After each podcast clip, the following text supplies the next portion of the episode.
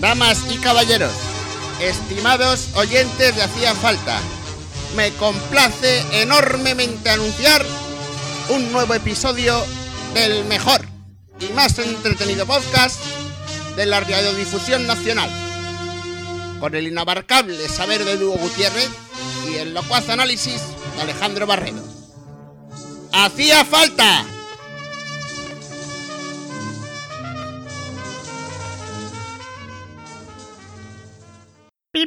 Aquí tenemos a un tal Don Agapito75 que nos dice: Estáis en este momento de amigos, que os lo paséis bien juntos, pero que aún no podéis definir como algo más. Pero ya llegará. Nos dice en un comentario de- del episodio 81, del, del episodio 91, perdón. Todo esto venía porque alguien nos puso una reseña en iTunes, que no sé qué, no sé cuánto. G, G. O sea, que la homosexualidad y tal está bien. Ojo, vale, perfecto. Pero Edu es un señor casado. Señores. Eso como, como razón. Una es, un, es, es un padre de familia. Eres como el, el típico senador republicano de Estados Unidos que lleva 30 años dando el rollo con el aborto y con los gays y luego resulta, tío, que lleva 5 yendo a clubes y contratando gente en Craigslist y tal, tío. Sí. Ah, que sí? Grindr, sí, claro. En el No, puedo, Ah, no puedo. Me, me habéis destapado. Te hemos destapado, es que claro.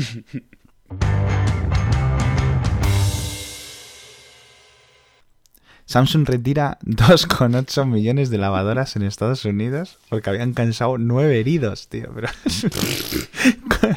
¿Cómo te, cómo te hiere una lavadora, tío? ¿Te, te dice cosas feas o qué? Es que no Cuando te acerca te trata de pillar con la puerta. ¡Ña! ¡Ña! Así como, como una trampa. No, porque son de carga superior, ¿sabes? Ah, Son, son eh, bueno, 34 modelos distintos de carga superior. Y escucha, son todos modelos vendidos de- desde 2011. Y Samsung ha vendido 2,8 millones madre santa. en solo un país, en Estados Unidos. Y todos, pues lo- lo hace- es un, un recall de estos, ¿no? Como Sí, los sí. Galaxy Note 7. Que es en plan, o te lo reparan, o te lo cambian, no sé qué, le ponen una pegatina, no sé qué. Mm. Y, y por lo visto, todo el tema es porque dice Samsung, no, es que es porque la gente está metiendo cosas impermeables o cosas que abulten, es decir, Hmm. chubasqueros y abrigos, que es las cosas que están metiendo ahora en el otoño de Estados Unidos. que es como, ok, dice, no, es que vibra mucho. Digo, no, si es que vaya tela. ¿Quién lo hubiese pensado, eh? Un, ta- un ¿Quién lo hubiese tambor que pensado? metes que gira a toda Sí. velocidad que pueda vibrar. Claro, y las de carga superior vibran, digamos, en horizontal, con lo cual la fuerza, si no me equivoco, cinética, ¿no? Sí, centrífuga. hace centrífuga hace que las lavadoras se muevan de pues eso como una peonza no digamos las lavadoras normales las que estamos acostumbrados en Europa por decirlo así que son de carga frontal eh, la, la carga la anula el, el suelo porque el suelo retiene la mayoría del peso de la lavadora pero las de carga vertical las de carga superior mm, las retienen las paredes que las sujetan entonces por lo visto me estuvieron contando que claro en Estados Unidos las apilan ponen la secadora debajo y arriba Sí, la sí, sí, es lavadora o al típico, revés. Entonces, claro, ya si está a un metro de altura y eso se empieza a menear como una peonza para adelante y para atrás, para la izquierda a la derecha, como si fuera el niño del exorcista, la lavadora del exorcista, pues claro, dice que es normal que sea eso y que se incluso hay algunos modelos que se les ha levantado la tapa y tal, y hay 733, no, 733 eh, casos de historias, ¿vale? O sea, eh, Sí, de, de- de- de- de- de eventos. que les eh, eventos, ¿vale? De 2,8 millones, 733 eh, lavadoras que es un montón. Un montón, ¿eh? Y nueve de ellos heridos, pero es que fíjate, una mandíbula rota.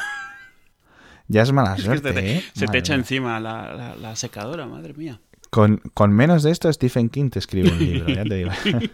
Vaya tela. Madre mía. Pero qué, qué pena, qué mala suerte tienes. Bueno, ya no se sabe si es mala suerte Sí, o no. llega un ¿eh? momento en el cual ya te planteas si a ver que es- están haciendo algo mal de fondo. La cosa es que está tan lejos esto del otro caso y sin embargo se parece tanto que es como, Claro, uf. tío. Y es que han tenido de todo, han tenido. Estuve, estuve documentando el tema y habían, habían hecho recalls masivos de microondas, de frigoríficos, Samsung, tío.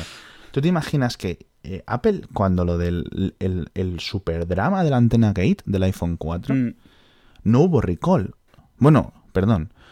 ¿Hubo o no hubo? Porque no lo sé, porque decían que quien que lo quisiera devolver, que lo devolvían, pero vamos, que como devuelves cualquier teléfono a Apple en el primer mes. Sí, pero que si no te regalaban tu, te regalaban tu bumper. el, el, el bumper este, pero bueno, hombre, a ver, es Sí. más fácil de solucionar, obviamente. no se te quema ni nada.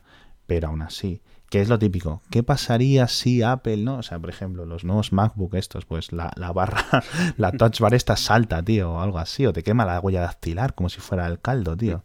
No lo sé.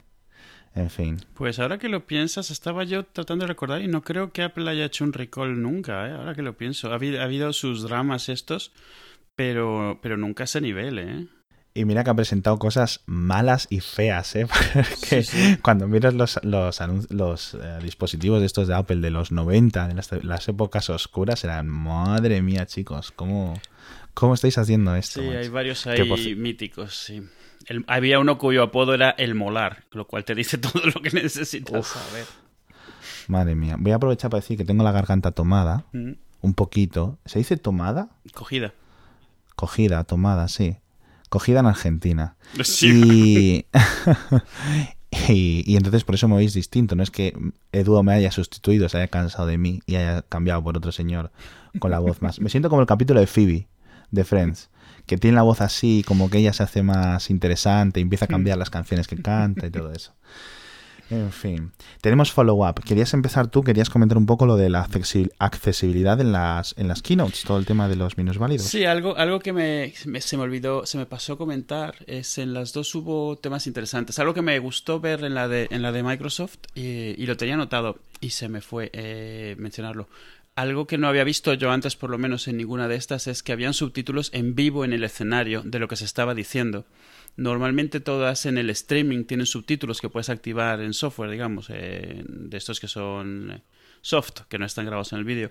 Pero eh, Microsoft tenía en, en el mismo escenario, durante la keynote, subtítulos en las dos pantallas que por cierto eran de vídeo vertical, que tenían puestos a los dos lados. Y tenían, o sea, me llamó mucho la atención, se notaba en la, en la keynote y me pareció muy bien. Eso y, bueno, no es accesibilidad, pero sí diversidad, muchísimas más mujeres mucho mejores presentando de lo que tenía Apple.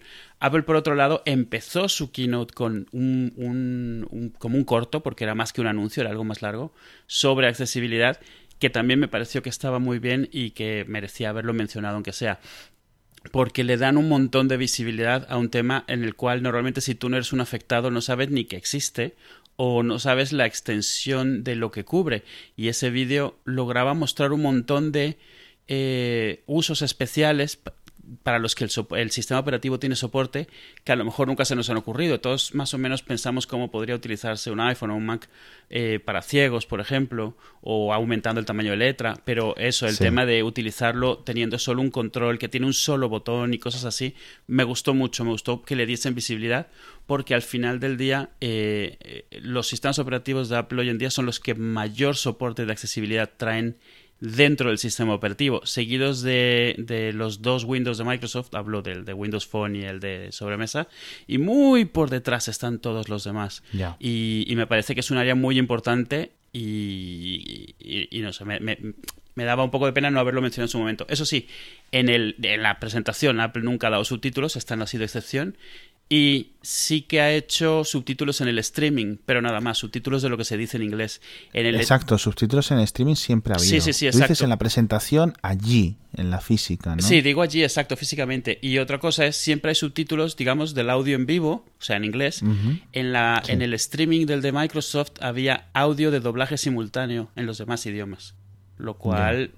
Está muy bien también. O sea, no es accesibilidad no, directamente, pero aún así o sea, me gusta que se, o sea, son cosas que no tienen un gran coste, pero que tienen mucho beneficio. O sea, al final de cuentas estás haciendo una keynote para todo el mundo, oye, facilítale a todo el mundo. Y no me refiero solo a accesibilidad, no, claro. a todo el mundo, el, también a la gente que no habla inglés, es a lo que me refiero.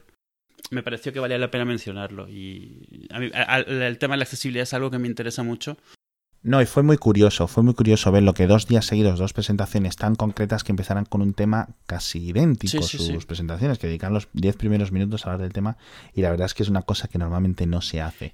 Sí, por ejemplo, también estamos viendo, ahora que hablamos, eh, fueron dos presentaciones, creo que la de Apple fue, tuvo más tiempo, pero básicamente porque la de Microsoft estuvo panos panay durante mucho, mucho tiempo, uh -huh. y en la de Apple eh, eh, hubo están empezando a meter muchas más mujeres, muchas más, sí. eh, lo que le dicen en Estados Unidos minorities, porque es un tema eh, que a lo mejor desde Europa no se entiende tanto, ¿vale? Claro. pero Estados Unidos eh, sí están dando mucho a hacer. Y aunque sí es cierto que, por ejemplo, Apple a nivel eh, burocracia, o sea, a nivel la construcción de la propia empresa, no es súper minority friendly, ¿vale? No es muy amigable hacia las minorities, ¿vale? Hacia las minorías. Al menos en las presentaciones sí. Y ya es algo. Sí. ¿Vale? Y- Es un poco de cara a la galería, Sí. porque luego cuando meten sus reports y en plan, eh, tenemos tantos porcentajes de Hispanic, tantos porcentajes de Women, tantos porcentajes de Asian, tal. Ahí cuentan sus, sus tiendas. Sí, Y en las tiendas es más y fácil. probablemente en los empleados, digamos, Sí. más abajo sí que la tengan, pero la queja grande es, No. sí, pero en dirección qué? Sí. Dame dirección, dame Claro, puestos de liderazgo, En- eso es lo que importa. Exacto, en la alta, Sí. la alta ejecutiva al final. Pero bueno, eso son cosas que ti- requieren tiempo, requieren Claro. compromiso y no requieren simplemente palabras vacías, ¿no? Entonces ahí es un problema que Facebook, por ejemplo, Google, todas las Sí. grandes empresas de, digamos, del Silicon Valley eh, pecan ahí de eso. Pero claro, es difícil, ¿vale? Mm, Y bueno. Han estado todo este, vamos a seguir con el follow-up, todo el tema este de los MacBook. Sigue. Me contaron el otro día que habíamos sido como muy duros en el... que le habíamos dado mucha cera al MacBook y yo pensaba, digo, yo no recuerdo darle mucha cera al MacBook. O sea, al final es un- ¿sabes qué puede haber sido? Que en el fondo como... El título. Sí, no, sí, eso seguro. Pero ¿sabes qué puede haber sido? La mayoría de las cosas del MacBook eran evolutivas, entonces realmente no nos metimos mucho en, pues tiene Claro. más esto, más lo otro. Nos Es metimos decir, en las cosas que eran claro. diferentes, porque son las que, a mi modo de ver, realmente merecen una reseña. Lo otro es lo que esperas, Exacto. esperas que vaya un poco mejor, que la pantalla se vea un poco bien. O sea, pero bueno, el Touch Bar era interesante, el USB-C era interesante. Claro, de las cosas, por ejemplo, de los puertos lo explicamos, pero no nos quejamos de ellos. Yo, por ejemplo, las quejas de los puertos las puedo entender. Mm. Pero a mí me parece, y se lo escuchaba el otro día a alguien, eh, lo que tenían que haber hecho es poner USB-C en todo. Claro. O sea, en plan, aunque fuera el, el iMac que lleva dos años y medio sin actualizarse, el Mac, pero o sea, en plan, USB-C a todo. Claro. ¿Vale? Y yo no sé si lo llegaremos a ver ahora en, en unos meses con los nuevos iPad, incluso, Mm. ¿vale? O, o esperar al nuevo iPhone.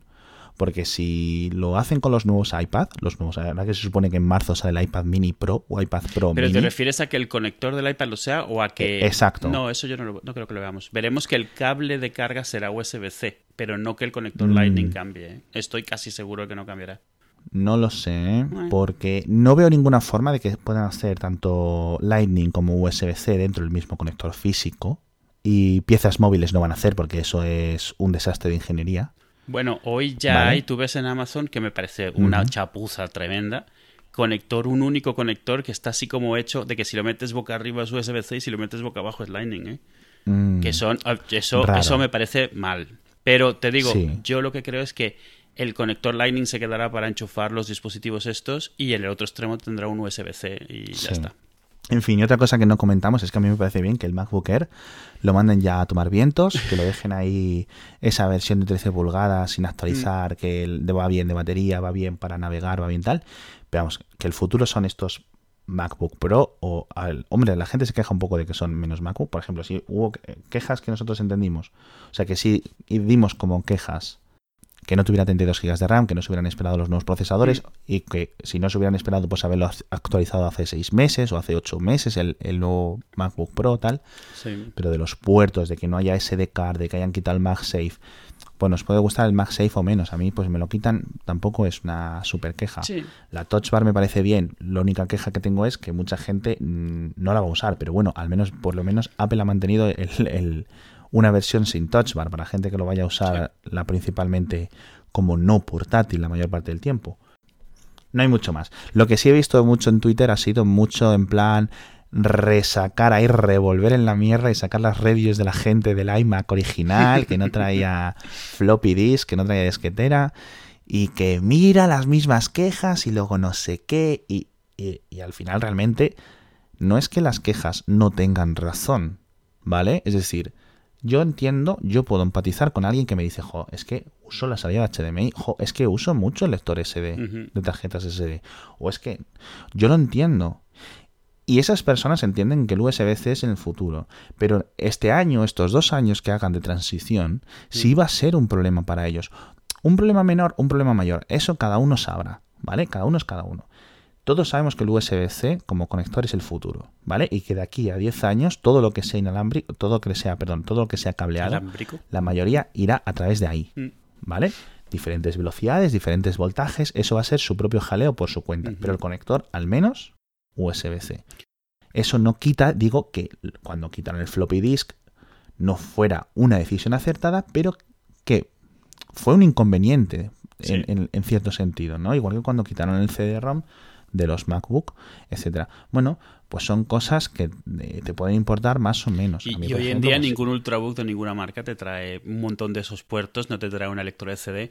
Exacto. Es normal, es cierto que las quejas son todas las mismas porque el problema es siempre el mismo. O sea, es una inconveniencia y hay gente que se queja porque ni pidió esa inconveniencia ni la quiere tener que vivir en ese momento. Exacto, Entonces, eh, esa gente, por supuesto, se va a quejar muy vocalmente. Otro tema es si históricamente ese cambio ha valido la pena. Bueno, podrías alegar que sí, porque realmente lo que hace es obliga a hacer una transición que a lo mejor si hubiera sido de forma natural se hubiera tirado 10 años y aún así habría gente pues que seguiría yendo, o sea, manteniendo los puertos que tiene, las cosas que tiene, y nunca terminarías. Lo del iMac fue un ejemplo muy bueno. O sea, cuando, cuando Apple cambió al iMac, eh, no es solo que quitase cosas estándar en muchos sitios, es que directamente quitó cosas que puertos que ellos eran los únicos que soportaban. Claro. Tú si, si, tú si tenías un teclado, por ejemplo, ADB, que era el puerto que tenía Apple para teclado, tú lo habías comprado o lo tenías para tu Mac. No es como que fuera un teclado genérico, ¿eh? Y seguramente te había costado un montón. Entonces, claro, te quemaba, pero luego la cantidad de, puertas que abrió eso, la, la, la, gente que se quejó en su momento, luego cuando se benefició de esas cosas, no compensó diciendo lo, buena que había sido la decisión, simplemente dejó de quejarse en algún momento, cuando internalizó esa transición y la aceptó y se aprovechó de ella también.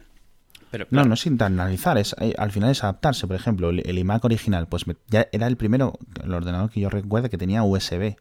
Ojo, USB. Sí, sí, y solo tenía USB, USB jack de era, Eso era una cosa loca. Bueno, tendría el Firewire y tal. pero, bueno, sí. Ojo. ¿Vale? Era una locura. Y tú piensas lo importante que fue USB para Mac, porque es la primera vez que tenías un puerto del cual podías libremente comprar periféricos de PC. O sea, el, el, mundo que se te abría, y aún así las quejas eran continuas, porque tenías tu teclado que extendido de no sé cuánto, tu lector de no sé qué es COSI que llevabas usando 10 años. Entonces, bueno, es normal. En fin, Apple ha hecho que sí que no y ha hecho también una bajada de precios de los dongles estos, de los adaptadores que venden oficiales. Bueno, pues yo la verdad es que no sé si lo tenía que hacer, si no tenía que hacer, está bien. O sea, porque al final, mira, ya no es en plan, Apple tiene suficiente dinero, ¿vale? Hmm. Eh, con lo cual eh, esto lo debería vender a coste o a pérdidas o regalarlo. No, ¿vale? O sea, no. Nadie, o sea, es como, ya que fabric, ya que ganan dinero vendiendo la Play, pues que me regalen un mando, ¿no? No. ¿Vale? Las cosas cuestan, las cosas hay que hacer beneficios, que si no, luego las empresas desaparecen, ¿vale? Apple no va a desaparecer porque no se saque 30 euros de beneficio en un adaptador de USB HDMI. Mm. Pero bueno, yo creo que sí debería haber, eh, por ejemplo, a lo mejor regalado uno a USB A. Eso, eso, yo creo si que tienes un iPhone. Porque sí que es un hecho que seguro a quien le venda va a tener ya algo que no puede usar inmediatamente. A mí no me parece mal que hayan bajado los precios de los dongle, pero sí me parece que queda mal que lo hayan hecho, o sea, que hayan tenido que hacerlo. Después de la presión. Sí, exacto. O sea, si desde el principio hubieran hecho su análisis bien, probablemente deberían haberlo hecho desde el momento del anuncio y hubieran quedado maravillosamente. Aquí queda como que al final, además, siento que, que, que sin quererlo están sentando una especie de precedente que puede luego salirles peor. Claro, al final esto es en plan, Estados Unidos no negocia con terroristas y Apple no negocia con tuiteros, ¿no? Claro, pues claro. Esto es un poco lo mismo, o sea, ha quedado Apple que deja de ser proactiva mm. y pasa a ser reaccionaria en este sentido, de, bueno, pues nos ha pillado esto de, de malos, de nuevas. En fin, los que realmente deberían estar preocupados, y es lo que yo creo que deberían, son los que tienen un Mac Pro o los que están esperando por uno. Yo, eh, sinceramente, cada día lo veo más difícil. Sobre todo. tienen el futuro negro, sí. Sí, eh, negro como su ordenador. Porque eh, el hecho de que haya Apple sacado una pantalla de 4K y una de 5K, bueno, Apple no la ha sacado, que haya puesto en su tienda la de LG, que es una pantalla fantástica, bajo cualquier concepto, menos quizá, pues no, si no te gusta el diseño, pues mira, yo qué sé. ¿Vale? eso indica que no lo sé, ¿eh? No lo sé. Aún así, yo creo que los actualizarán, pero es el que más dudo. Claro, nadie lo sabe, pero eh, lo que realmente debería estar asustado a la gente y deberían, yo mi recomendación es que si tienes un Mac Pro, empieces a mirar tus cositas ahí de otros fabricantes, aunque no le puedas poner OS X, un Mac OS, perdón, porque si están sacando, si han quitado su monitor, es decir, ya es, eh, es como, ¿por qué tener nuestro propio ordenador sin monitor? Si no vendemos monitores. ¿Sabes lo que me refiero? Ese es el mensaje que me da a mí el, Sí. el que no haya monitores de Apple ya nunca más. Pero bueno, en fin. Vamos a seguir adelante que... En fin, eh, última cosa de follow-up. Han quitado el... el... Cuando arrancas un Mac Sí, el, el tono de inicio, sí. en los nuevos MacBook. Que bueno, es una tontería, pero bueno, al final... A mí es una cosa que me molesta de sobremanera ese sonido. No sé si a ti. A mí no me molesta, pero eh, dejar de escucharlo me ha como rayado porque desde el primer Mac existe, desde el primer Mac existe, no ese tono, sino un tono en general. Y siempre ha sido como muy, muy representativo del Mac cuando en el PC siempre tenías el pip, pip, pip o lo que sea que, que había, ¿no? Sí. No es que sea importante, por supuesto, no lo es. Es como cuando le quitaron los colores a la manzana, ¿sabes? O sea, llevabas mucho tiempo siguiendo y de repente era como, "Mm, raro. Vale. En fin, cambiando de tema. Eh, ¿Tú has estado en Lisboa por cosas de trabajo? Yo estado en Múnich o en Munchen o en Múnich. Mongen, o. Mungen. Mungen, ¿qué dice esto? Anda. Ah, por temas de trabajo.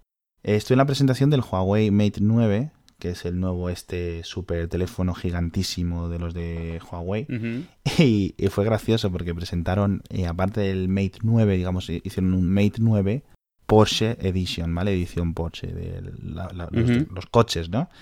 Y salió no sé qué super ejecutivo de Porsche, subió un escenario en un Porsche, bueno, fue un poco así, presentación, así muy espectacular, bla, bla, bla. A juzgar por sus palabras, casi que lo habían diseñado ellos y todo. o sea, los de Huawei básicamente les ponían las fábricas, por decirlo así, casi, ¿no? y luego tú lo estás viendo, tío, y dices. Y, y era, y es un Galaxy Note, tío. O sea, es clavado. Y me hace mucha gracia porque eh, desde que salió el Galaxy S6, hace año y medio largo, 18 o 20 meses, parece que es como el, el nuevo centro de copias de los Galaxy S6 o S6, los curvitos, tal. Es como el centro de copias. O sea, todo el mundo. eh, Xiaomi ha sacado uno, el Mi Note 2, Ujú. que es igual. Ahora Huawei hace esto. eh, otras marcas chinas menores también han hecho copias descaradas, tal. Y es como. Nadie se acuerda del iPhone para copiarlo o algo. O sea, que lo, que lo están copiando, ¿eh? Por ejemplo, Vivo, el, el, Sí, los de Google se acuerdan. Qué malo eres. Pero los, los de Vivo, por ejemplo, el X9 nuevo es igual, otra vez, que el iPhone, pero igual, igual, además. ¿eh? O sea, con la cámara, con el mismo diseño y tal. Pero ¿sabes qué pasa? Cuando Xiaomi sacaba teléfonos iguales al iPhone, la gente se quejaba mucho. Si sacas teléfonos iguales a un Samsung, nadie se queja. Entonces, casi es una estrategia mejor de, de- de- Mm. por imágenes. Como, mira, este, nadie se queja si copias este, copia este. La diferencia son tres bordes y un tono, o sea, no... Bueno, a ver, yo creo que son varias cosas. Uno, Samsung no se puede quejar. Tampoco, como- la verdad es que no. Es como, aquí- mira, quédate calladito un poco, ¿no? Después del historial ese hace tiempo y tal, y de estar pagando millonadas por, por copiar hasta los iconos de la galería. Y que realmente yo pienso que el Galaxy Note, sobre todo el 7, el Note 7 el- y el Galaxy S7, el S6 y el S7, todos estos nuevos teléfonos de Samsung metálicos, sin contar con los J y los A y tal, son teléfonos con un diseño excelente. O sea, ahora mismo son para mí los que más me gustan. Entonces, yo creo que es la referencia a copiar y es una cosa que pues, se tiene que, por decirlo así, poner bien a Samsung en ese sentido. No lo sé, ¿tú cómo lo ves? ¿Tú lo ves que sigue siendo el mejor diseñado? No, a ver, yo, yo llevo viendo Samsung, o sea, yo recuerdo cuando Samsung a lo que copiaba era las Blackberries, porque era lo que estaba antes de los iPhones. Ya, la, la Samsung la Samsung Black Jack, que es que hasta el nombre, tío, es que madre mía, Seúl, madre mía, teléfono rojo. A ver, me parece bien que finalmente Samsung haya encontrado un diseño propio que pueda llamar propio. También es cierto que a estas alturas las diferencias de diseño son, vamos, o sea, eh, 2% de diferencia entre un modelo y otro, porque ya todo se parece un montón. O sea, hay muy. A ver, muy- todo se parece un montón, eso es cierto, ¿vale? Todos los teléfonos, hay un drama continuo porque todos los teléfonos son iguales, sí es cierto. Pero hay teléfonos que se parecen más que otros, ¿vale? Sí, sí, no, por supuesto, no, y sin quitar mérito, pero, vamos, o sea, a ver, en la época de los, antes, antes de, de- de los cuadrados de cristal que tenemos ahora, Exacto. vamos, eso era como que, te- a ver, ¿qué te ha fumado? O sea, Claro. acuérdate de esos teléfonos de Nokia, uno que tenía los botones en círculos, ¿sabes? Que era Sí. como, pues vale, o sea, Pero porque había como más formas para experimentar. Sí, Ahora sí. es que no puedes experimentar. Al final lo que tienes. ahora tienes el rectángulo de cristal y, y no Claro. tienes botones, entonces, Ojo, claro, es como, bueno, ojo. ¿qué hago con el rectángulo de cristal ahora? Unos de los que más han experimentado, que al final es un tema de que no se valora la experimentación, Sí. ha sido BlackBerry. BlackBerry sacó un teléfono gigante con una pantalla de 5,4 pulgadas Sí. cuadrada, Mm. ¿vale? La Passport. Luego sacó la Prip, que era un super smartphone de la leche con Android, con un teclado que se deslizaba por atrás, que también funcionaba muy bien, muy bien construido. Otro fracaso de ventas, que ya no sabes si es por el teléfono, si es porque es BlackBerry, si es porque es... Sí, ya llega un momento en el cual no sabes cuál de todos los factores. Siendo BlackBerry nunca Claro, ayuda. Sí, entonces, bueno, nunca ayuda, desde 2011 Sí, bueno, acá. nunca ayuda que- de lo que hagan hoy en día. ya Ser ellos ha- ha- hace doble cualquier Exacto. fracaso. Sí. Exacto. Y, y que al final, fíjate que el riesgo no es eso, no, no da esto. Y que todas las marcas que tú ves que crecen, por ejemplo, como Huawei, como Vivo, como Oppo, como... eh, no ves grandes innovaciones de diseños, como a la gente no le importa mucho. Es decir, la queja al final cae en vacío. Claro. Por ejemplo, el iPhone lleva siendo tres años el mismo modelo. Antes estuvo casi cuatro, bueno, yo diría que cuatro años con el mismo diseño, porque del, El del 5, del dices. iPhone 4 al iPhone 5S fue muy, o sea, lo estiraron un poco cuando pasaron de 3 pulgadas y media a 4, pero era el, el mismo modelo, el- las antenas por los laterales, el diseño era muy similar, ¿no? Pero Sí, vamos, y aún así ese lo dejaron, pero para mí era una de las separaciones que más se han hecho de diseño. O sea, el, el separar el metal, dejar en cristal la parte de delante y la de Sí, atrás. O sea, cierto, diferente. vale. Ese sí podías decir que era bastante diferente, pero al final no les funcionó por tema de materiales y por tema de. por muchas otras cosas, incluida la antena. Sí. Y el caso es que eh, hablamos de esto de que Huawei, pero estamos viendo una historia porque sabemos, para que la gente que no esté al día a día ahí con la industria de los smartphones, es una cosa súper curiosa, no sé si te pasa a ti, Edu. Huawei se supone que está preparándose para eh, superar a Apple en ventas, que Apple siempre es como Samsung la primera en ventas por toda esta masa gigante de teléfonos que vende Claro. A nivel mundial en tanto los, los de gama alta como los de gama media y gama baja, ¿no? Mm, Que vende mucho en Europa, mucho en Norteamérica, mucho en Sudamérica, mucho, mucho en India, África, etcétera. En China ya cada vez menos, es donde está perdiendo mucho en Corea, y, etcétera, pero son mercados menores. Ujú. Sudeste asiático también vende mucho. Sí, vende mucho en todas partes, ¿vale? Menos en dos o tres mercados. Y Huawei está haciendo lo mismo, ¿vale? El año pasado, 2015, acabó 2015, habían vendido 100 millones de smartphones, ¿vale? O sea, es, es un número, es un tercer puesto muy sólido en la venta de smartphones. Y este año me parece que íbamos como a mediados de septiembre, había acabado septiembre y ya habían vendido los 100 millones. Mm. Y falta el, el trimestre navideño, falta el todo el 11 del 11, de esto del día de los singles, esto en, en China, falta todo el, el trimestre navideño en Europa, que es donde Huawei es muy fuerte. Ya. Eh, Huawei, es decir, todo, ¿qué dices tú?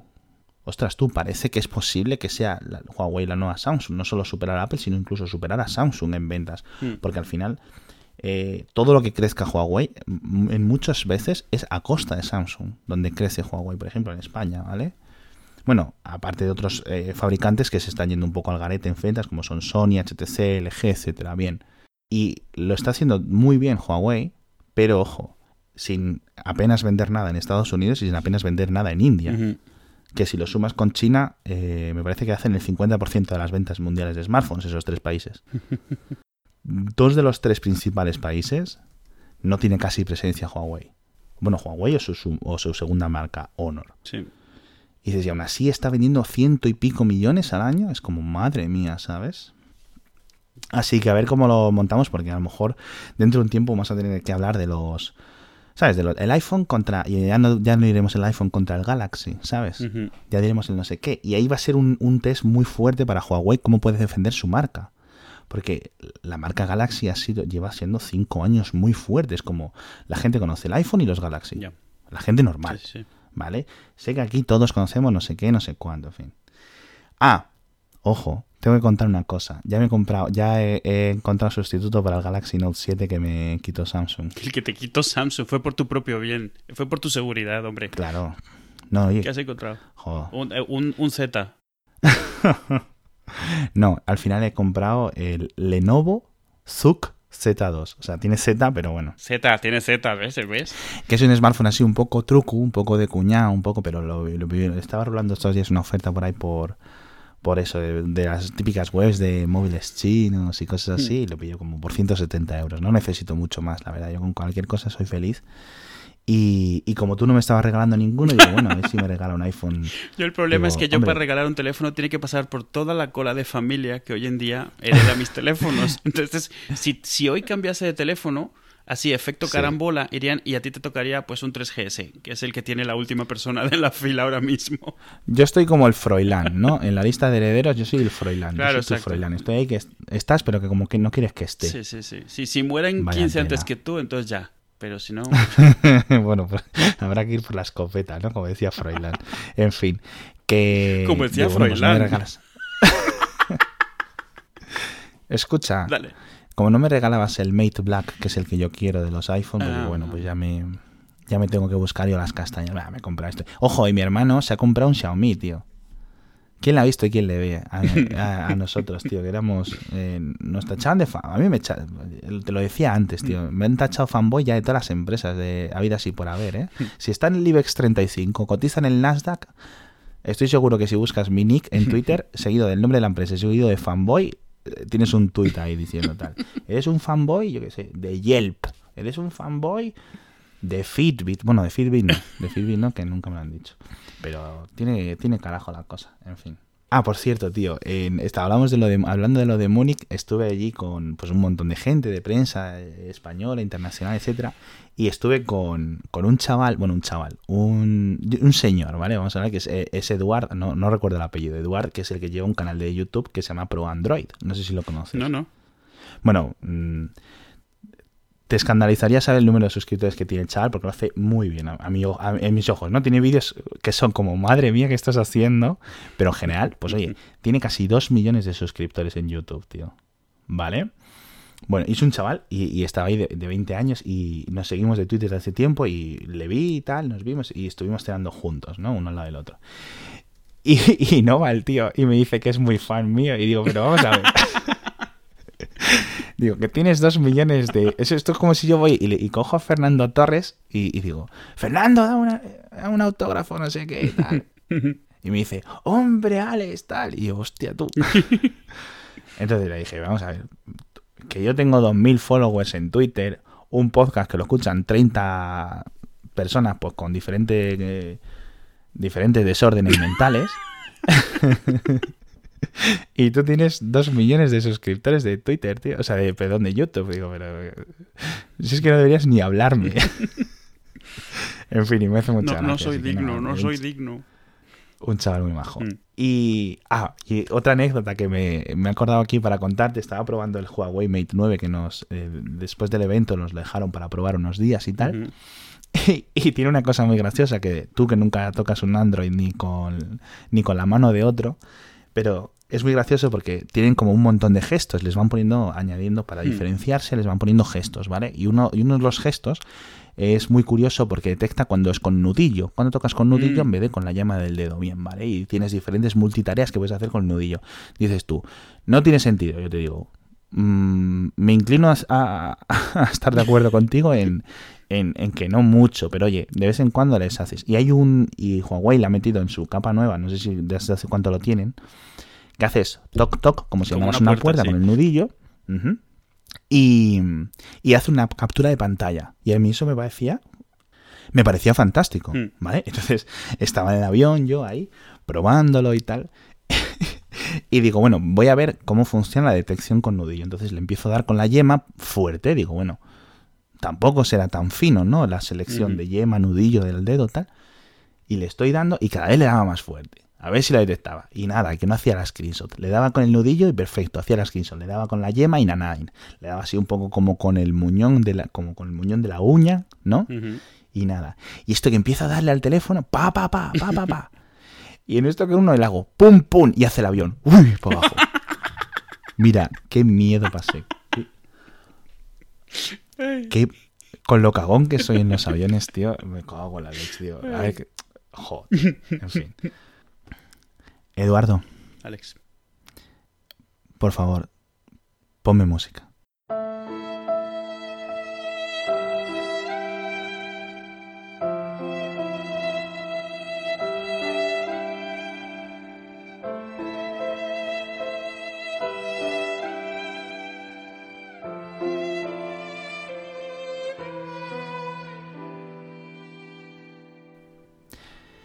Porque otra vez tenemos que hablar de... Tengo mi odio aquí, estoy en ebullición. Hoy quería hablar de la gente que confía en las empresas que fabrican los micros. Perdón que me da risa porque parece que tengo yo en plan una agenda antimicroondas, pero es un tema serio, Edu. Sí. Por favor. Por favor, respétame. Es un tema serio. Es decir, hay gente en este planeta que nos rodea. Son nuestros familiares y nuestros amigos, nuestras parejas y nuestros hijos. Ojo. Que bebe leche todos los días de un microondas. Todos los días pasa por delante de un microondas. Confía en la Unión Europea que le pone un sello. Este microondas está bien. Está aprobado. Confía en los científicos. A lo mejor los de Samsung no. Sí, bueno, sí. Pero el, el resto, o sea, los de Whirlpool, los de LG, los de la marca Carrefour, todos compramos el microondas. Tenemos un microondas, tenemos incluso a veces hay familias que tienen dos microondas. Hay empresas que tienen muchos microondas en las salas de comer, tío. Mm. Y aún así, cuando acaban de usar el microondas, lo desenchufan. Pero. ¿Pero por qué? Es que las ondas, es que el cáncer, es que. No, por favor, no, basta.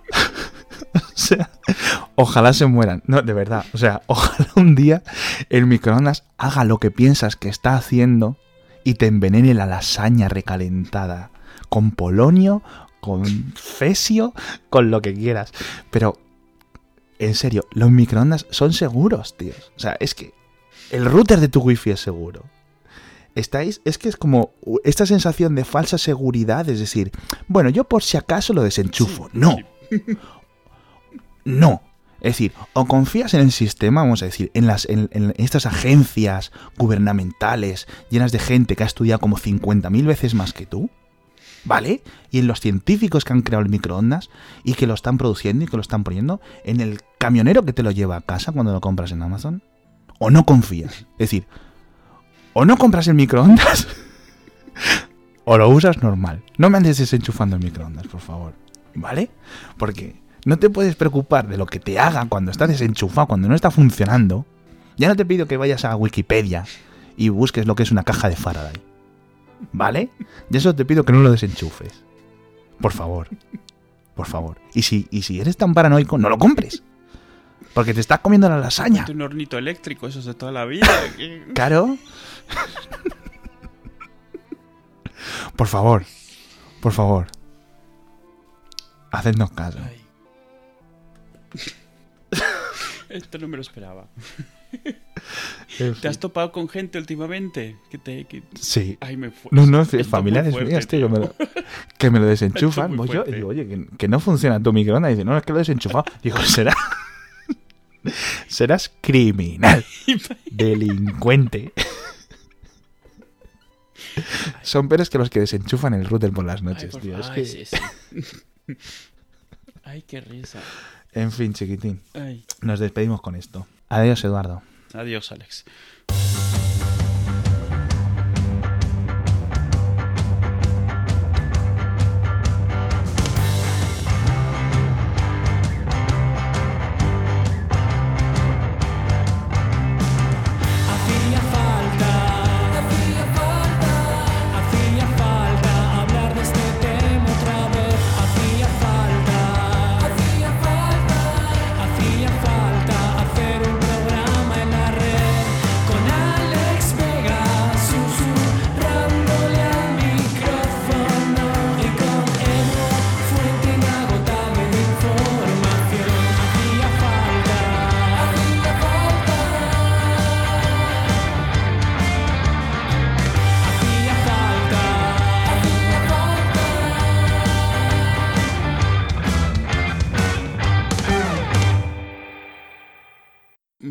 No, no hemos hablado del Vine, que lo han cerrado.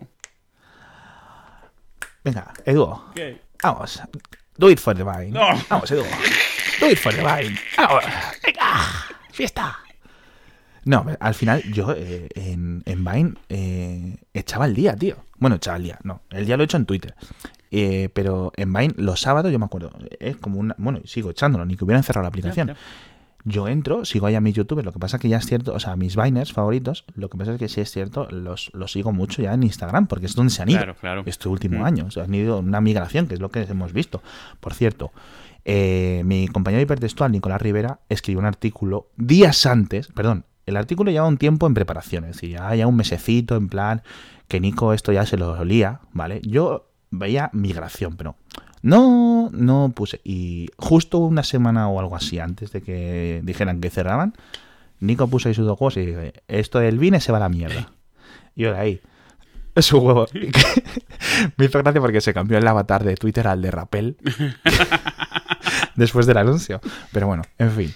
Que muy bien Nico y muy bien Twitter pues, por cerrarlo y por hacerlo mal durante tanto este tiempo. Están gastando como 10 millones de dólares en el servicio todos los meses, pero ¿dónde puede gastar esa cantidad? O sea, yo entiendo que el vídeo y tal cueste y tal, pero... Chico, 10 millones. No lo sé, tío. En fin. Eh, cierra Vine. Bueno, pues cierra Vine. Perfecto. Los, los creadores, estos, gente tan graciosa, la verdad, pues se han ido Sí, a otro sitio, claro. ¿Qué es lo bueno? ¿Qué es lo bueno de Vine, tío? Es que es increíblemente diversa. Mm. Es decir, tú vas a Tumblr y son el mismo grupo de... Voy a, voy a generalizar, ¿vale? Me vais a permitir que generalice. Vas a Tumblr y ves las mismas chicas de entre 15 y 25 años eh, quejándose de las mismas cosas. Vas a Twitter y ves a los mismos tíos de entre 20 y 35 años quejándose de las mismas cosas. ¿Vale? Pero vas a Vine y parece eso. No sé, como el sueño de un secretario general de las Naciones Unidas. Gente joven, sana, atlética, de todos los colores, pasándoselo bien, haciendo cosas divertidas, innovando, creando, siendo creativos. Mm. Y es fantástico, tío. Y algo, En fin. algo interesante que tiene Vine, que no lo tiene ya. Es que- Aplicación para iPhone. sí, no, es que realmente poco de la plataforma es, dices, intrínseco a la plataforma. Es muy fácil que se vayan a otro sitio y sigan a lo que están haciendo. De hecho, en Exacto. cualquier otro sitio simplemente se les abren más puertas, porque claro, se quitan limitaciones de Mm. las que tienen. Entonces las mantienen Claro. si sienten que les, que les conviene. Por eso muchos se mueven a Instagram, muchos se han movido a YouTube, o sea, es normal. Sí. Entonces- Cuando Instagram puso los vídeos de 15 segundos, que era como en plan, vale, venga, no. Ahí se movió mucha Claro. gente, porque es que, claro, en 6 segundos puedes hacer, como se ha demostrado, lo que parecía que se podía hacer poco, fue como Twitter. ¿Qué vas a escribir en 140? Ujú. Fíjate, fíjate. sí, sí. Pues en 6 segundos la gente estaba haciendo unas cosas fantásticas. Pues con esa mentalidad, cuando te dan 15 segundos, pero tú ya tienes la mentalidad de, densi- de tan densidad creativa, Sí. pues hacías una- hacía unas cosas fantásticas en 15. Luego Instagram aumentó a 60 segundos y ya el recopetín, pues ya te hacían largometrajes en 60 Sí, sí, segundos. sí. Pero bueno, claro, al final, pues eso, se fueron a Instagram porque al final en Instagram había mucha más gente, etcétera, más facilidad, más conexión y tal. Y, y a YouTube, muchos también, hacen los vídeos de dos minutos, dos minutos y medio y tal en YouTube. Perfecto. ¿Qué es lo bueno que hace YouTube? Lo malo que hace YouTube es pues, que tiene un sistema de control de gente fatal, que te monetiza fatal, que te tira los vídeos. Pero ¿qué hace bueno? Pues que apuesta muy bien por los creadores. Muy bien. Y te los promociona y tal. Y te mueve mucha audiencia. Lo hace muy bien Bueno, YouTube. excepto final- el YouTube Red este que como que no. Bueno, pero esto no tira porque al final está, digamos, es ortogonal Claro, a la audiencia nativa de, de- de- de YouTube. La gente que va a YouTube no Sí, está no es, no es orgánico de YouTube. No es como sí. Netflix, ¿yo entiendes? Entonces, bueno, pues eh, YouTube pues, aprovecha por los creadores que ve una que ve una, eh, a un artista que tal, se ponen en contacto con él, qué tal vas, cómo vas, te dan tutoriales, te enseñan, te llevan de la mano, tal. Todo lo malo que hace Google, Sí. cuando por ejemplo estás metiendo una campaña de AdWords en plan que pasan de ti, que no te responden, no te creas un Gmail y te lo borran y tal, todo eso lo está haciendo bien en, en YouTube. Ojo, a ver, tampoco nos pongamos aquí que no son las semanitas de la caridad, pero eh, sí hay un hay una diferencia, Sí. digamos, entre el, el, el user outreach, este que le dicen estadounidense, ¿no? Los, los americanos. Y YouTube lo hace muy bien. Y de ahí es que están, por eso están todos los creadores en YouTube, ya por la masa y porque tienen el apoyo del, digamos, de, de la plataforma. ¿Vale? Y Vine, pues eso, todo lo contrario, lo hizo muy mal. Lo hizo muy bien al principio y luego, pues eso, muy mal. Más bien lo hizo muy bien al principio cuando no dependía de ellos, sino cuando fue la gente que iba allí y creaba cosas. Cuando ellos decidieron qué, qué iban a hacer con eso es cuando se les empezó a ir la pelota. Sí, exacto. Y el hecho de que no innovar y no cambiar y no sé qué, no dejar a la gente hacer compilaciones, no dejar. No lo sé. Es decir, la plataforma se, se volvió como muy cuadrada, ¿vale? Sí, es cierto. Yo creo que Periscope va a irse también al garete en el futuro. No que se vaya el vídeo en directo, no Periscope. Es decir, lo van a integrar dentro de. Twitter. Es lo que como yo parte pienso, de ¿vale? Twitter, no como una cosa separada. Exacto. No, exacto. Y la aplicación se quedará ahí. Es, pues, por ejemplo, em, Facebook eh, está haciendo lo, lo contrario. Facebook pues ha sacado el Messenger de él, ¿no? Digamos, hace esto que le llaman las constelaciones de aplicaciones. Sí. Bueno, pues, veremos, veremos, ¿no? Pero bueno, De momento yo creo que el, el- el trozo del vídeo en directo es una cosa que encaja muy bien en Twitter Mm.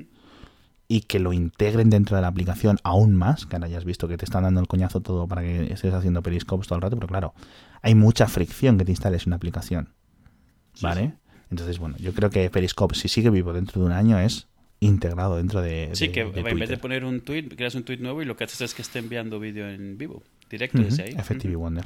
No, eso ya se puede hacer, pero que, que, que maten la marca, que no sea una cosa externa, ¿sabes? Exacto, eso es. No te olvides de votar esta semana, yo voy a votar por Bernie.